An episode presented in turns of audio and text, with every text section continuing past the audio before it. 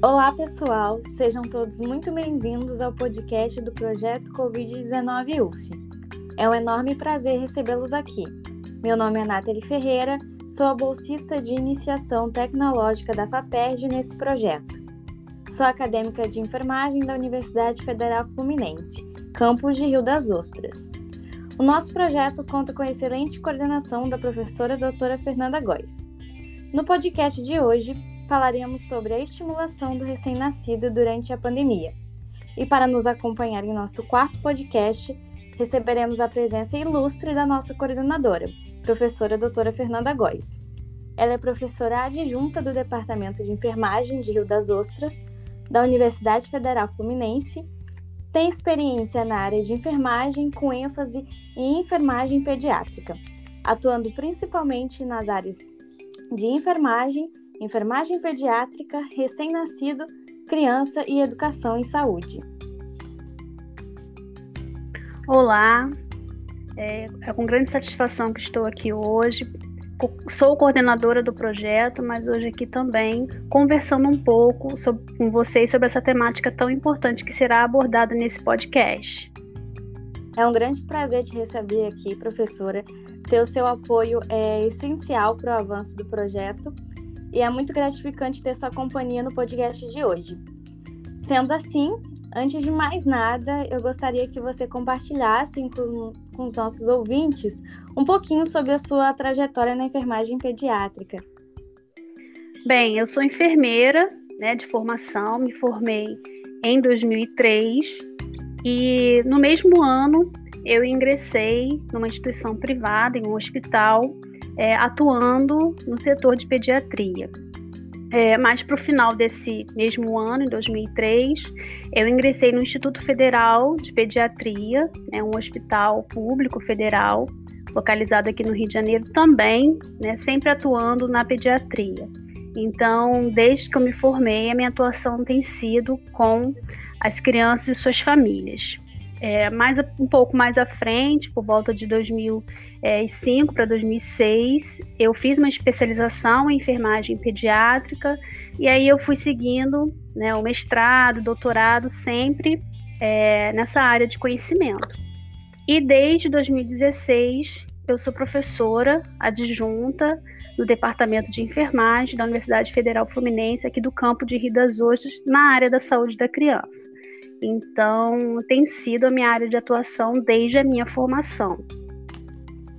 Então, pessoal, como vocês podem ver, estamos muito bem acompanhados para falar sobre a temática de hoje com essa profissional incrível. Então, professora, em sua opinião, como ficou a interação entre a família e os recém-nascidos durante a pandemia da Covid-19? Então, a pandemia da Covid, a princípio, é, em tese, a gente acredita que é, possa ter uma melhor interação das famílias com os bebês e as crianças, de um modo geral, né, no seu ciclo familiar. Isso muito por conta do distanciamento social, especialmente aquele que a gente vivenciou de forma mais intensa em 2020. Então, consequentemente, esse contato mais frequente levou ao aumento do tempo de interação dos bebês com seus cuidadores principais, aqueles que moram né, na mesma residência, pois o apoio de outras pessoas né, é, de fora da casa acabou ficando mais limitado. Essa realidade reforçou então essa importância do protagonismo da família nuclear na promoção de estímulos que favoreçam o desenvolvimento do bebê de forma mais harmoniosa e sadia possível. Vale lembrar que uma interação estável, contínua e afetuosa entre a mãe e o cuidador principal também junto ao bebê nos primeiros meses de vida é essencial para o desenvolvimento infantil saudável. Mas como a pandemia mudou a rotina das famílias, todo esse processo tornou-se bastante desafiador. É, por conta das incertezas, das dúvidas, dos receios que as famílias né, possui em relação ao que fazer com o bebê. Né? E, as, e às vezes esse distanciamento que as famílias ficaram até dos profissionais de saúde fez com que elas ficassem ali em volta de muitas incertezas. Então, durante esse podcast, nós abordaremos algumas atividades que os familiares podem praticar em suas casas com o intuito de estimular o desenvolvimento do recém-nascido durante a pandemia, mas não só durante a pandemia, após também. Quero ainda destacar novamente que os primeiros anos de vida são considerados essenciais para o desenvolvimento de inúmeras habilidades motoras, cognitivas e sensoriais das pessoas, é, com reflexos por toda a vida. Por isso, é essencial que os familiares estejam atentos a esse podcast e procurem inserir atividades de estimulação na rotina do recém-nascido. Professora Fernanda Góes, como os familiares de recém-nascidos podem realizar o estímulo auditivo e de linguagem no dia a dia dos bebês? Então, primeiro, gostaria de esclarecer que ao nascimento todos os cinco sentidos estão presentes e desenvolvidos. Apenas a visão é que ainda se encontra em formação. Assim, o bebê possui a capacidade de focar o objeto mais ou menos de 20 a 30 centímetros na linha média, né, no seu campo visual, ali de frente para o seu rosto.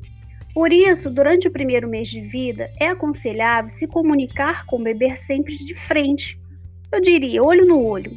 Isso facilitará a interação com o bebê. Além disso, o estímulo auditivo está muito ligado ao desenvolvimento da linguagem e da comunicação a audição do recém-nascido é bem desenvolvida. Logo, ele consegue responder a ruídos, por exemplo, virando-se para onde vem o som. Então, é importantíssimo, por exemplo, falar com o bebê, chamá-lo pelo nome e colocar músicas para ele ouvir, pois os estímulos auditivos adequados irão favorecer que o bebê passe a reconhecer os sons do ambiente que o cerca, respondendo a eles. Para estimulá-lo, ainda mais, é, é bom perceber se ele consegue determinar a direção e se ele diferencia os tipos diferentes de sons, principalmente os agudos. Mas eu gostaria de destacar aqui que a preferência, inclusive do próprio bebê, é a voz humana, em especial a voz da mãe. Então é muito importante esse tipo de estímulo, inclusive para o fortalecimento do vínculo da criança com a mãe, mas não só com a mãe, com o pai, obviamente, e com os outros familiares que, com os quais ele convive, favorecendo inclusive sua segurança emocional não só na infância, mas por toda a sua vida. Por isso, é recomendável aproveitar as ocasiões, como por exemplo, a hora do banho, das trocas de fralda ou qualquer outro momento em que a criança esteja tranquila e acordada, para sorrir com ele, brincar com ele, falar e cantarolar. Essas práticas que são assim cotidianas, né, que é, já são conhecidas das famílias, é, são assim extremamente essenciais para esse desenvolvimento do bebê com reflexos por toda a vida. Muito obrigada pelos esclarecimentos, professora. Por isso que é muito importante, né, a família inserir essas atividades diariamente na rotina ali com o bebê. Exatamente. Tendo em vista essas atividades de estímulo auditivo, como o responsável identifica se o recém-nascido está reagindo aos estímulos sonoros adequadamente? Então, sobre isso, é uma dica muito simples é que diante de um barulho brusco, é, a gente espera que o bebê desperte, né, ele acorde e que se vire para o lugar de onde veio o som.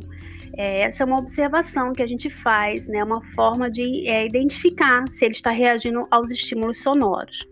Se o bebê gosta do som, ele também pode agitar os braços e as pernas, podendo emitir até algum som, algum tipo de balbucio, né, balbuciando como resposta.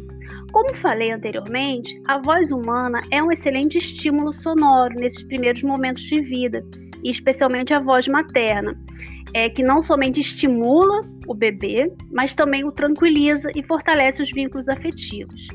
É, eu também não posso deixar de falar que o estímulo auditivo tem reflexo é, no corpo do bebê, na fisiologia do bebê por exemplo, favorecendo, aumentando a saturação de oxigênio, reduzindo a frequência cardíaca, melhorando o comportamento de sucção do bebê.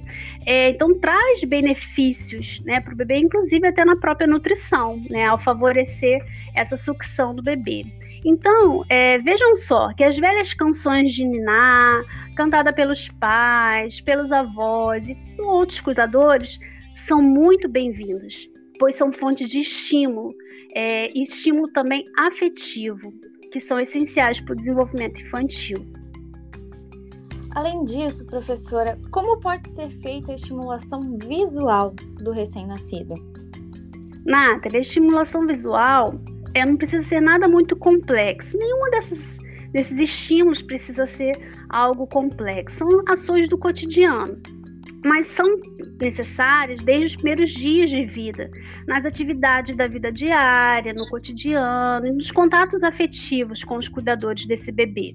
Então, por exemplo, em relação à estimulação visual, é necessário criar experiências agradáveis, por exemplo, através do uso de estratégias lúdicas para chamar a atenção desse bebê. Então, uma dica que eu dou é o uso de brinquedos grandes e coloridos a serem apresentados de frente para o bebê, né, de 20 a 30 centímetros do seu rosto.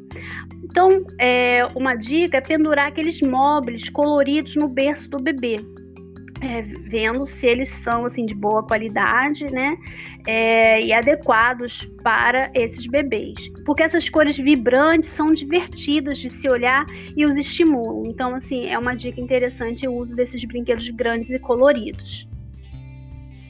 Professora, em relação à estimulação da função motora, como ela pode ser realizada? Então, esse tipo de estimulação é muito importante também. São ações simples, mas ótimas para o desenvolvimento do bebê. Então, por exemplo, é interessante colocar o bebê de barriga para cima, movimentando os seus bracinhos, trazendo até o centro do corpo esses bracinhos para que uma mão toque na outra. Após as mãos se tocarem, abrir os braços novamente do bebê, esticando os cotovelos até que as mãos toquem a superfície onde ele está, por exemplo, né, o bercinho, né, ou a cama. Então, ainda com o bebê de barriga para cima, é interessante movimentar as pernas dele suavemente, dobrando essas pernas até que os joelhos toquem na barriga, levando né, as perninhas até a barriga. E depois esticar as perninhas, tipo né, também esse movimento de bicicleta. Isso é muito bom é, para estimular a evacuação do bebê também, por vezes reduzindo até as cólicas que são comuns nessa fase da vida. Também pode fazer com as duas pernas, né, de uma vez só, ou também é, alternando as pernas, dobrando, né, uma perninha de cada vez. É, isso também é muito interessante para essa estimulação da função motora. Ah, é bom também destacar que nessas atividades o bebê ele deve estar acordado, em estado de alerta e tranquilo.